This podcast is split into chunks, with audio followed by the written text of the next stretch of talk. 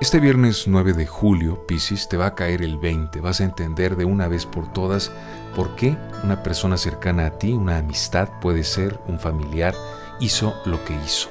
Por fin hoy lo vas a entender y te darás cuenta que por eso es bueno no prejuzgar, no tener prejuicios, sino confiar en las personas, sobre todo en aquellas que se han ganado nuestra, nuestra confianza.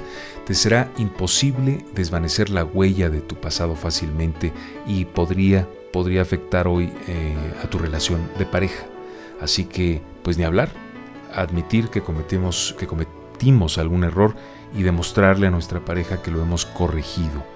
De este modo, mm, podrá ver claramente en ti que te interesa la relación, que te interesa arreglar lo que alguna vez estuvo mal, el error que alguna vez cometiste.